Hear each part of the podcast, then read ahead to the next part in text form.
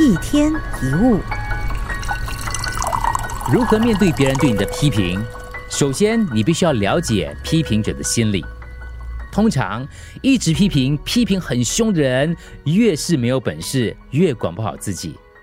总喜欢对人品头论足，批评别人常常是为了掩饰自己的无能为力，贬低别人是为了抬高自己，或者冷嘲热讽、酸言酸语是因为他嫉妒他眼红，在背后讲你坏话，可能是因为你走到了他们前面。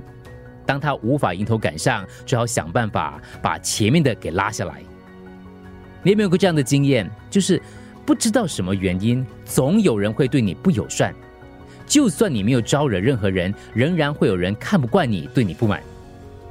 事实上，对某些心胸比较狭窄的人来说，你不需要招惹他，只要你在某方面比他优秀，就已经惹到他了。电影《魔球》当中有一句经典名言：“别去烦恼那些在背后议论你的人，他们会走在你后面，不是没有原因的。”如果一个人默默无闻、毫无建树、存在感很低，谁会去留意他呢？谁又花时间去谈论他？会被评论的永远都是那个有一点出类拔萃的人。只有果实累累的大树，才不断有人拿石头去丢。你去看那些名人，谁没有一点传言跟评论的？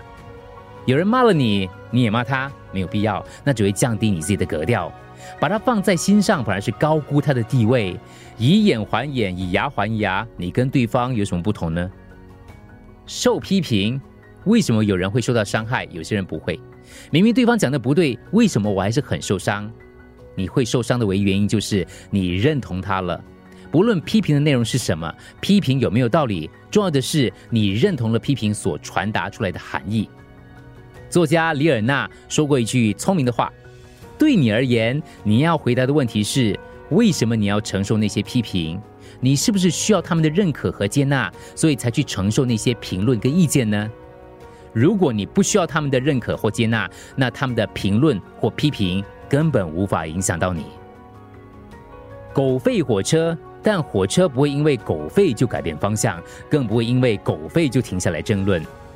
随他们去，对那些只会在背后批评你的人，就让他们继续走在后面。你要做的是走得更快，把他们甩得更远。一天一物，除了各大 Podcast 平台。你也可以通过手机应用程序 Audio 或 UFM 一零零三 SG Slash Podcast 收听更多一天一物。